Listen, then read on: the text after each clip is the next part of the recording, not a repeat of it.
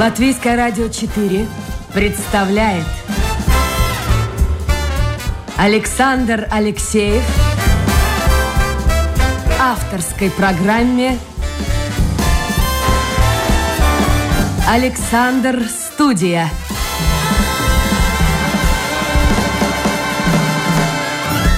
Здравствуйте, друзья. Я Александр Алексеев, и это программа «Александр Студия». Я прежде всего хочу поздравить вас с наступившим Новым годом и пожелать одного – только здоровья. Это, я думаю, важно, актуально для каждого из нас. Неважно, живем мы в Латвии, живем мы в России, живем мы в Америке. Сегодня тема здоровья выходит на первое место. Будем надеяться на лучшее. Ну что ж, первый гость нашей программы математик, председатель Латвийского общества астрономии Марис Крастенч. Марис, доброе утро. Доброе утро. А, как настроение в этом году? Спасибо. Как вы говорили, э, с Новым годом всем. И, конечно, думаем о здоровье. Должно быть все позитивно. Ну, будем надеяться. Вот давайте, кстати, начнем с вашей работы математика.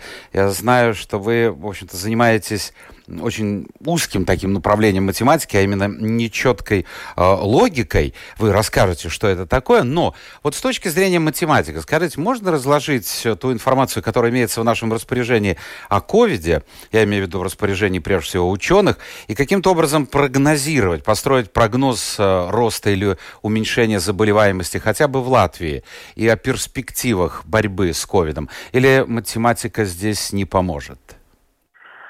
Насчет математики, конечно, математика может помочь, но когда уже нам действуют большие числа, и, и как видим, количество людей, которые болеют, э, растет, тогда, как говорил профессор Амбайнис, начинает действовать закон больших чисел. Это чистая статистика, и когда уже у нас имеются статистические данные, тогда мы, конечно, можем работать статистическими методами. А вот Но интересно, кто-нибудь, логика... кто-нибудь в Латвии занимается этим? Потому что, мне кажется, информации более чем достаточно. Да, ну информации более чем достаточно, но там надо э, иметь в виду, что комбинируются многие э, данные, но и не только статистика, но надо учесть, как люди себя ведут, о чем мы много говорим, и о чем все волнуются, кстати, как мы проводим свободное время, как много людей встречаются и так далее. Ну, конечно, если плотность населения очень э, такая большая, ну, Латвия, к счастью, не такая большая плотность населения, то мы видим, что если люди себя неправильно ведут, тогда этот э, рост, ну, не, это не связано так много с математикой, но тем, как люди себя ведут. Ну, конечно, нечеткая логика сейчас можно применить таким образом, что все-таки это мнение экспертов, и когда эксперты оценивают ситуацию, тогда они могут предположить, что, например, если мы будем не так себя вести, тогда, наверное, статистические данные будут только расти. А вот вы дважды из ваших уст прозвучало вот это выражение «неправильно себя вести». А как вы объясняете? Это уже вопрос, конечно, не как математику, а вопрос как гражданину, члена нашего общества. Э, как объяснить э, нежелание людей вслушиваться вот в эту статистику, видеть количество, большое количество, по сравнению особенно с весенним периодом, и заболевших, и ушедших в мир иной. Но, тем не менее, есть часть общества, которая, во-первых, не верит э, в ковид, считая это заговором международных каких каких-то сил. Э, говорят, что не нужны маски, не нужны прививки. И, и вообще мы хотим вести себя так, как хотим. Вот почему это происходит? Но это общество, которое живет в 21 веке, то есть э, люди читают много информации, много ложной информации, тогда э, верят всему, что прочитали. И, к сожалению, есть такие неправильные взгляды, которые э, люди воспринимают как э, настоящие. К сравнению я могу сказать, э, вот еще в 80-е годы, когда об интернете еще никто не мечтал, тогда эта информация была все-таки ограничена. Конечно, тогда и тоже было трудность, были трудности с доставкой правильной информации, но люди не, раз, не заразились всякой информацией, которая вредит э, их пониманию в том, что и как происходит. Честно, э, честно говоря, для меня то, что это все серьезно, было уже ясно весной, когда у меня коллеги, которые работают в других государствах, тоже заболели. Я чувствовал, как это серьезно, и понял, что ну, это все-таки распространяется довольно-таки быстро, и надо воспринимать все серьезно. Выходит, что или люди у нас недостаточно компетентны, средний уровень общества, если они верят э, вот таким слухам, сплетням, которые, правильно вы говорите, всегда существовали. И, с другой стороны, интернет, оказывается, приносит не только пользу, но и вред. Ну да, это надо каждому знать, как применить фильтр чтобы поняли информация правильная или неправильная. А как это сделать? Вот человеку простому, который ну, вот слушает э, радио, смотрит телевизор, если смотрит его, э, читает информацию в интернете, как ему сориентироваться? Один источник говорит одно, другой другое. Кому верить? Ну да, это, здесь мы можем прийти к тому, чем занимается нечеткая логика. То есть э, у нас, э, если такое линейное восприятие, то есть мы можем решить э, уравнение только, только с не, одним неизвестным, но сегодняшняя жизнь требует от всех людей все-таки понять, как решить уравнение э, с, с тремя, четырьмя, ну, много переменных к, э, к сожалению. И далеко не каждый сегодня. в состоянии решить это уравнение, будем говорить да? откровенно. Да. Да. Смотрите, а у вас никогда не возникало вот в последнее время мысли о том, что, а может быть, стоит пойти по, ну, хотя бы китайскому пути, и не только китайскому, некоторые страны достаточно жестко закрутили гайки, и, в общем-то, результаты сказались достаточно, позитивные результаты сказались достаточно быстро. Потому что если общество не готово еще к демократическим, ну, восприятию того, что делает правительство, какие меры принимает правительство. Тот же, например, комендантский час на праздничные выходные дни. Мы видим, как многие реагируют. Не все, конечно, но многие реагируют. Может быть, стоит закрутить гайки на какое-то время? Или это не выход? Ну, э, я думаю, что правительство примет правильное решение, мы только можем на это надеяться. Но, конечно, и правительству трудно, поскольку такое, такая пандемия первый раз в жизни для всех. Но то, что это серьезно и что это значит, э, ну, это каждый должен понять, если, например, он читает истории э, своих родственников, знает, что было 100-150 лет назад, да, мы уже, мы уже много говорили о тех пандемиях, которые были ровно сто лет назад, 110 лет назад, когда много болезней было неизлечимы. Но это все-таки влияет. И если люди знают истории, что это все было серьезно, ну тогда у них и понимание и работает по-другому. Ну, тут срабатывает опять-таки какое-то странное отношение. Мы все знаем об этой истории, мы все знаем о том, что было, как вы говорите, 100 и 200 лет тому назад, ну, большинство. Но вот как-то на себя примерять мы это многие не хотят. Хорошо. Я напомню, друзья, это программа «Александр Студия». Сегодня у нас в гостях математик Марис Крастенш, и вы можете задавать свои вопросы гостю. Это прямой эфир, или высказывать свое мнение по поводу услышанного в интернете, зайдя на домашнюю страничку Латвийское радио 4 программа «Александр Студия». Чтобы закончить эту тему э, ковида э, по поводу вакцины. Вот э, опять-таки общество, ну, мне трудно сказать в какой пропорции, но разделилось мнение общества. Одни говорят как только, так сразу, другие ни в коем случае не буду вакцинироваться. Вот какую позицию вы занимаете? Нейтральная позиция. Конечно, я хотел э, убедиться в том, что все в порядке, что все работает, но да, пройдет еще время, пока вакцины станут э, доступны каждому. Но вы будете ну, в поэтому... числе тех, кто, когда дойдет ваша очередь, кто пойдет вакцинироваться, или все-таки подумаете еще? Ну, надо подумать тщательно, там, да, это действительно так. А что вас смущает, ну, прежде всего? Ну, смущает то, что там действительно надо понять, если мы э, слышали, что ну, ученые говорили еще полгода назад, что для создания надежной вакцины надо 10 лет, а сейчас получается, что мы все, все удалось создать в течение полгода, в течение 8 месяцев, скажем так. Ну, если информация будет надежной, мы считаем, например, хорошие врачи, которые рекомендуют, ну, надо им верить. И если все это становится более и более серьезно, и тогда надо принимать решения, которые полезны для каждому себя и для общества в целом. Марис, ну а теперь вернемся к началу разговора. Итак, вы занимаетесь нечеткой логикой. Для подавляющего большинства людей это что-то совершенно далекое, малопонятное. Вот так по-простому объяснить, что такое нечеткая логика. Ну, во-первых, это предполагает, что есть четкая логика, наверняка. Да. Четкая логика тогда, когда мы видим черное и белое. Но и нечеткая логика тогда с точки э, зрения психологии – многие говорят о том, что есть что-то посередине. Между черным и белым есть э, серое. Ну, то есть, э, если четкая логика, тогда математически это значит, что мы имеем значение 0 и 1. Ну, это, в принципе, то же самое, что мы знаем из статистики.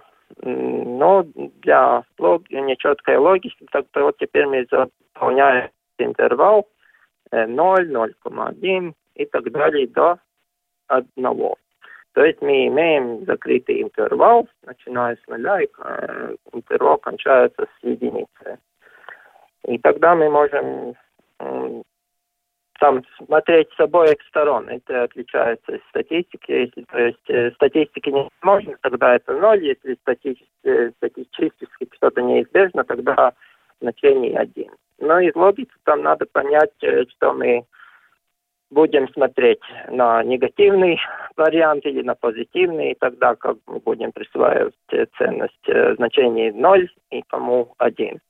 Ну, то есть э, хороший пример э, температура. У кому э, жарко, у кому холодно, и тогда не так жарко, не так холодно. Ну и вот так мы понимаем, что это не четкая логика. Ну и здесь э, зависит не от того, что мы измеряем температуру, но для каждого человека это понимание немножко работает по-другому. Если кому-то ноль уже очень холодно, для других, может быть, ноль еще является теплой. То есть все относительно в этом мире. Ну, мы тогда подходим э, подходим к тому, что... Кстати, это касается ведь не только математики, я ведь подумал. Э, ну, прошли те времена, к счастью, когда, скажем, в литературе, э, в живописи, в искусстве э, мы требовали от нас появления героя полностью позитивного, человека, которого ну, просто не может быть по сути своей. И э, все рисовалось двумя красками. Или это белое, или это э, черное. А в жизни все немножко по-другому, как вы говорите, очень много серого, так условно говоря.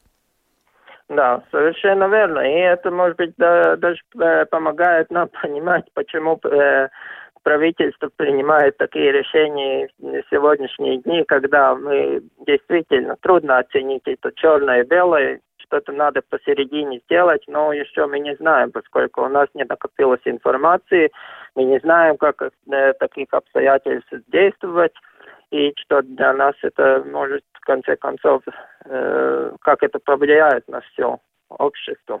Хорошо, но если говорить о, о прикладном значении, нечеткой логики, где э, разработки ученых применяются? Да, ну вы уже говорили литературы, там, ну, многие, там есть многие применения, в принципе, для любой науки. Я видел еще, ну, э, смотря по исторически, нечеткая логика довольно-таки недавно возникла. Был великий ученый Лофтей Заде, который эту логику стал развивать в 1965 году. Э, то есть прошло, э, еще не прошло 60 лет, э, пока мы с этой теорией занимаемся. Ну, конечно, когда начинает действовать математическая теория, тогда имеется риск, когда мы уйдем слишком глубоко в теорию, и забываем о практических применениях. И я э, говорил о риске, тогда, например, риск, э, очень хороший пример, как мы можем оценить риск. То есть, э, как быстро нам надо ехать по скользкой улице. Мы можем быстро ехать, медленно, очень медленно. И таких примеров очень-очень много. Конечно, таких открытий, где еще применяется так очень наглядно, не так много. И там еще для нечеткой логики много-много работы. Я вот э, говорил, что меня интересует, э, как перейти с нечеткой логики на статистику и обратно. И теперь, когда мы уже вначале говорили о пандемии, тогда это хороший пример, когда мы можем проанализировать э, статистические данные и смотреть с точки зрения, какие решения мы должны принимать чисто субъективные, которые не основаны на статистику. Марис, э, но вы, э, в общем-то, из семьи не математиков.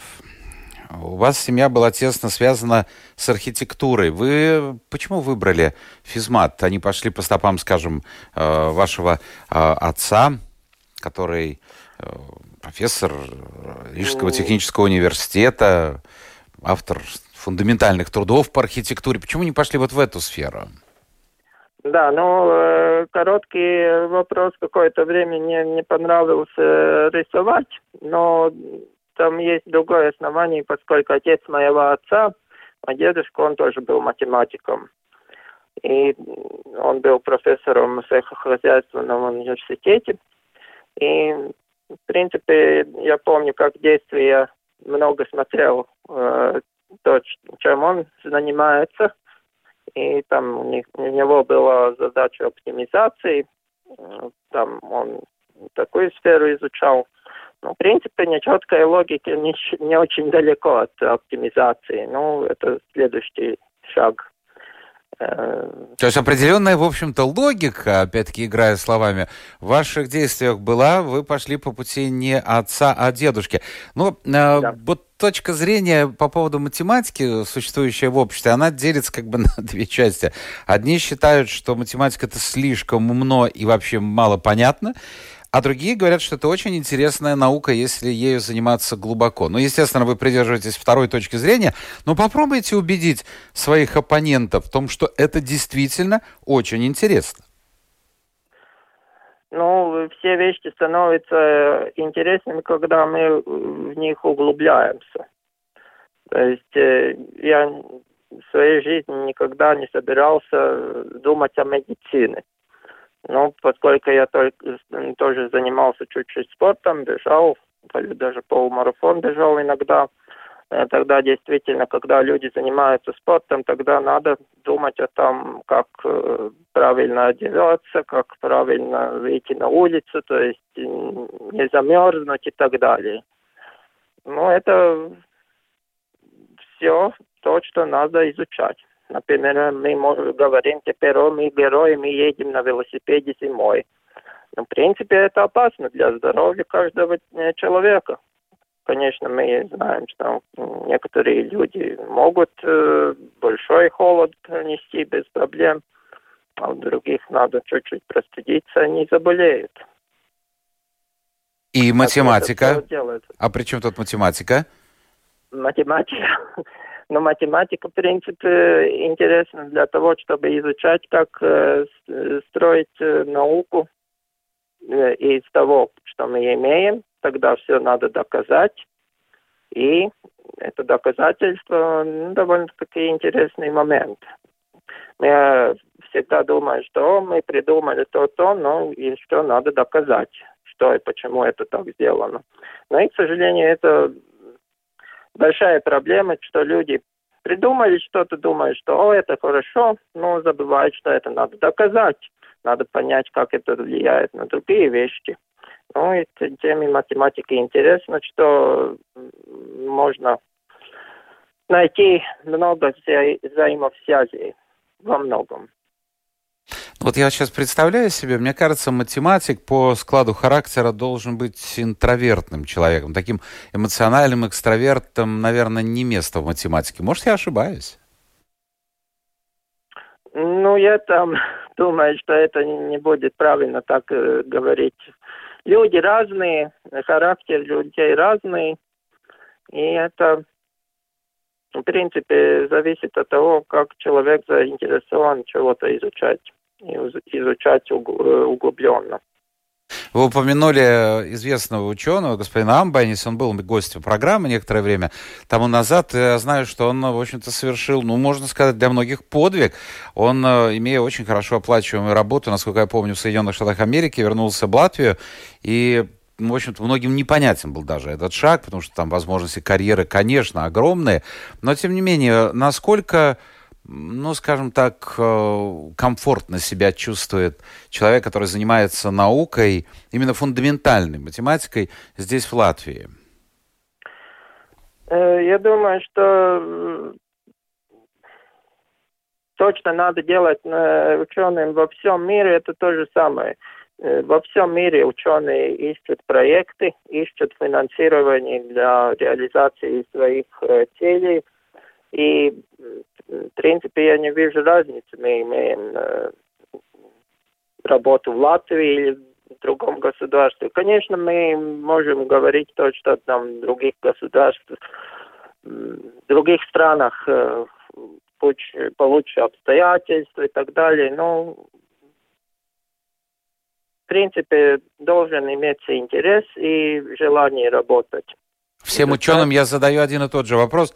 Вы никогда не думали о том, чтобы уехать, э, ну и работать в другой стране, более благополучной в финансовом отношении, в экономическом? Может быть, э, несколько лет назад еще это был важный момент, но сейчас, э, в принципе, наука стала глобальной, особенно в этом году, в прошлом году, мы увидели, что все, ну, может быть, не все, но много э, конференций делались э, по Zoom, по интернету.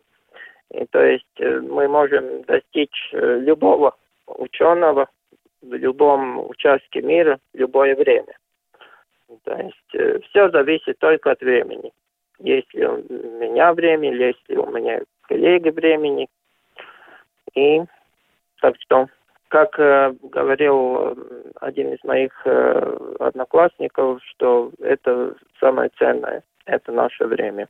Несомненно. И где вы находите время? Тогда подойдем к вашему хобби, можно сказать, увлечению. Вы увлекаетесь астрономией, я так понимаю, ну, чуть ли не всю жизнь. Более того, вы возглавляете Латвийское общество астрономии. Откуда это увлечение? Где, повторяю, находите время для ну, тоже серьезного дела? Да, ну для астрономии это другой рассказ. Э, астрономией я увлекся еще в школьном возрасте, был в середине 80-х годов. И тогда к мне попала такая интересная книжка выдающегося астронома и геодезиста Яниса Кулетника. Он ушел, кстати, от нас только три дня назад. То есть э, это мы должны отдать честь ему. Э, и книжка называется по-латышски «На, на комета идет комета». Она была опубликована в 1986 году. И этот был год, когда в Латвии тоже можно было наблюдать комету Галлея, которая является самой известной кометой. Когда люди не знают комет, тогда комету Галлея, ну, в принципе, каждый знает. Вот в 86 году видимость кометы не была такой хорошей, но это для меня был интересный факт, я как-то старался даже теодолитом посмотреть и найти. Но, кстати, тогда я не знал, где точно найти комету. Но потом уже в средней школе, когда я ходил, тогда я увлекся больше астрономией. И там это было до этого времени интересно. Но выбор ну, все-таки сделали я... в пользу математики. Да, но в пользу математики, поскольку я пошел изучать математику, это было близко довольно-таки. И в астрономии, и физике, математика, я считаю, что это связанные науки. Ну и потом я изучал физику, и работа магистра была по астрономии. Но теперь э, была интересная, э, интересная тема, которая привлекла меня обратно к математике. Ну вот если говорить об астрономии, то я посмотрел накануне Рождества, очень многие средства массовой информации, в них проходила рефреном вот такая фраза, что можно будет увидеть Вифлеемскую звезду. А, это относится к событиям 21, насколько я помню, декабря и связано с э, приближением друг к другу Юпитера и Сатурна. Да. Вот вот насколько это уникальное событие, потому что э, когда приходят люди, связанные с астрономией, они очень интересно рассказывают, но потом люди забывают. Есть активность какая-то, есть э, пассивность, но у людей своя жизнь. А я знаю, например, ну, для меня это как-то вот странно звучит, что подобное, подобное происходило чуть ли не четыре столетия тому назад. То есть мы были, могли быть свидетелями события, которое не видели ни наши папы, ни бабушки, ни дедушки, ни прадедушки. Вот немножко об этом, может, расскажете? Ну да, но для астрономов это событие, конечно, значительное. И если мы говорим э, с исторического ракурса, это когда что-то не происходило и не было видно 100, 200, 300, больше лет, тогда это, конечно, привлекает э, внимание астрономии. Ну, для обычных людей которые каждый день небо не смотрят, может, может быть, это не так э, интересно, но, конечно... Тем более, я вас, послушайте, я вас, я вас перебью. У нас довольно сложно посмотреть на небо, потому что я уже забыл, когда же над Латвией было чистое небо. Да, ну, 26 э, э, декабря было чистое небо, тогда еще можно было увидеть. Но они уже отдалились, ушел Сатурн от Юпитера чуть-чуть побольше уже, но в принципе, да, 21 числа. А это какое-то влияние на нас э, оказало, вот просто на людей? Потому что вы же знаете, есть э, люди, которые, ну, верят тому, что, скажем, затмения, какие-то выбросы э, на солнце, они влияют на здоровье человека.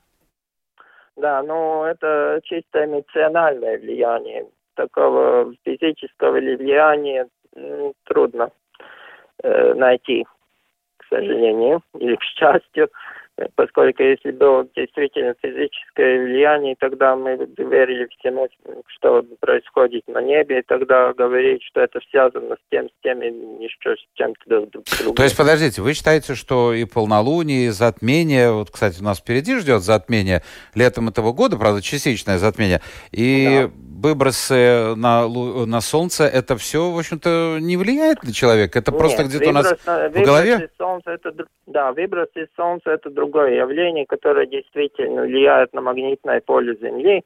И если мы теперь ожидаем, что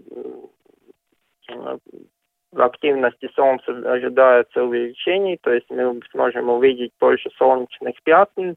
Тогда, если солнечные пятна становятся нестабильными и происходит выброс вещества, тогда вот это уже серьезно. Да, был некоторые случаи, когда, например, в XIX веке называется Carrington Event по-английски, когда э, такое извержение на Солнце произошло, и много стран в мире осталось без телеграфов, поскольку это так повлияло на все электрические устройства, что все сжигалось.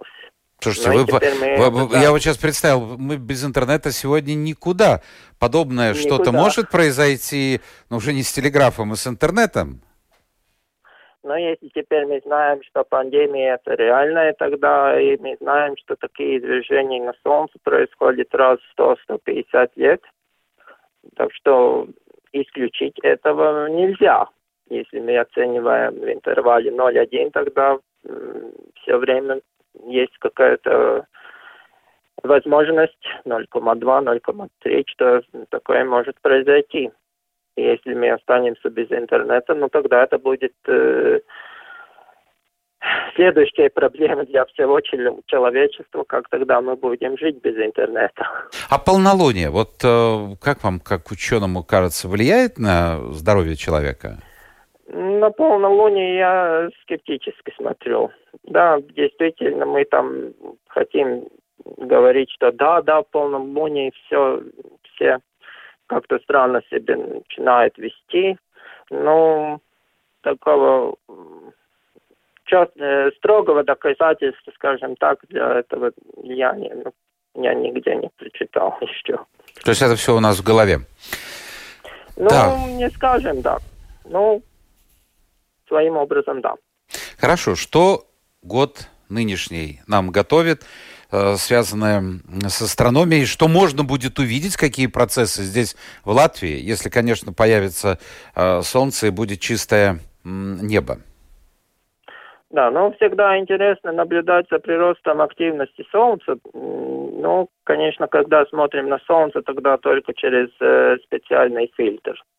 Солнечные очки не подходят, э, всякие стекла не подходят, тогда специальные фильтры. И это надо иметь в виду и 10 июня, когда мы будем наблюдать частичное солнечное затмение. С территории Латвии тоже будет это видно?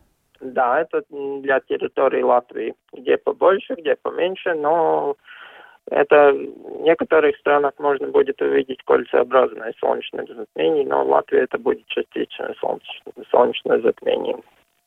Хорошо. Слушайте, время бежит. Давайте посмотрим, что нам пишут люди, потому что параллельно нашему разговору, вот э, тут и участники программы, наши слушатели, э, посылают свои вопросы. Так, э, почти вся масса Солнечной системы сосредоточена в Солнце. Так вот пишет. Как планеты, да. в частности Земля, могут вращаться вокруг Солнца, не теряя при этом своей энергии. По законам физики все планеты должны были бы упасть на Солнце и сгореть. Вот такая точка зрения. Ну, это две силы работают. Э, то есть э, сила привлечения и центробежная сила. То есть если кто-то крутится вокруг центрального объекта, тогда он падает – но из-за вращения он э, имеет э, равновесие между силами, которые работают на тело. Ирина интересуется, а современная наука астрономия подразумевает наличие сколько солнц вообще у нас? То есть не у нас, а во Вселенной? Или одно? Да. Да, ну, э, это, в принципе, современная сфера астрономии, когда мы открываем больше и больше Солнца, теперь э, все астрономы ждут того момента, когда мы сможем в оптическом диапазоне реально увидеть планету, которая либо э, равняется Земле, либо Юпитеру, поскольку, э, в принципе, уже более 20 лет наблюдаются планеты вокруг других звезд, таких уже очень много, называем их экзопланетами. И э, поскольку, конечно, теперь э, вопрос о том, из чего состоит эти планеты, как близко они находятся к центральной звезде. Так что много-много интересного здесь. Вот, кстати, много интересного. Вы уже сказали, что 10 июня будет видно с территории Латвии э, частичное затмение. Солнца. А э, Артемий спрашивает, а где вообще можно узнать астрономические события на территории Латвии? Ведь это далеко не единственное. Да, ну у нас есть э, портал э, starspace.lv, там всегда вы можете посмотреть. Э, это мои коллеги, Ан, э, Анна и Арнис Гинтерс. Они занимаются, они всегда там вставляют информацию на латышском для того, чтобы люди могли следить за тем, что интересно на небе Латвии. И, кстати, в астрономии в целом. Так что всем советую пойти на starspace.lv и прочесть все. Вопрос э, э, как математику и любителю астрономии. Какова вероятность, что Луна, как небесный объект, имеет два совпадения? Во-первых, Лун, ну назовем так, всегда перевернута одной стороной Луна, и Луна находится именно на таком расстоянии от Земли, что идеально закрывает солнечный диск. Или это фантазия ну, нашего слушателя? Э, это не фантазия, это э, определенно не совсем правильное понятие, поскольку э, Луна э, передвигается по эллиптической орбите, и тогда, если мы говорим о суперлуне, тогда она, она ближе к Земле. И тогда она, когда ближе к Земле, она действительно закрывает весь диск Солнца. А когда уже подальше, тогда вот мы можем наблюдать то, что называется кольцеобразным солнечным затмением, то есть Луна по диаметру, видимому диаметру чуть поменьше, поскольку она находится подальше от Земли, и не согревает весь солнечный диск. Ну вот вопрос э, оппонента, скажем так. Видите, есть люди, которые интересуются астрономией, а есть люди, которые считают, что астрономию нужно, это Вилнес пишет, оставить фантастам, писателям и не тратить на это деньги, а то похоже на изобретение вечного двигателя. Зачем нужна астрономия? Вот так в двух словах. Ну, я, я очень надеюсь, что человек или слушатель не, не запутал э, астрономию с астрологией. Да, конечно. Ну, будем надеяться. Там, да, астрология это другая сфера, которая использует э, астрономию для того, чтобы предугадать, как люди почувствуют и как, э, как у них будет жизнь. Но астрономия это серьезная наука, и в принципе, если мы знаем э, истории, то есть много интересных фактов, например, э, фотокамеры, э, которые мы имеем мобильных телефонов, в принципе, без астрономии никто бы не создал. Это было э, связано с изучением космоса, и все технологии, которые, ну, в принципе, много технологий, которые были придуманы для изучения космоса, сегодня мы употребляем как так сказать, ежедневную вещь. И не обращаем на это порой внимания. Не... Понятно. Если люди не знают, ну... Ну вот теперь вы рассказали. Мария, спасибо вам за да. участие в эфире. Вот я хочу закончить посланием от Голубева Артемия. Он пишет, на Новый год Дед Мороз принес мне и сыну серьезный телескоп. Уже серьезный. Значит, какой-то телескоп простенький был в семье. Сообщил родственнику, который увлекается астрономией. Он был рад еще одному энтузиасту в Латвии. Но бросил фразу «теперь осталось дождаться хорошей погоды», так как сам жду уже с середины октября. Так что, видите, есть люди, которые увлекаются астрономией, ну, просто вот потому, что им это нравится. Ну, а сегодня у нас в гостях был э, ученый, математик, председатель Латвийского общества астрономии Марис Крастынш. Еще раз, Марис, вам во-первых, здоровье. Во-вторых, здоровье. И в-третьих, здоровье. Будет здоровье Спасибо. и будет все остальное. И вам, друзья, того же желаю. Это была программа «Александр Студия». Встречаемся завтра. Новый день, новый эфир, новые гости. Пока.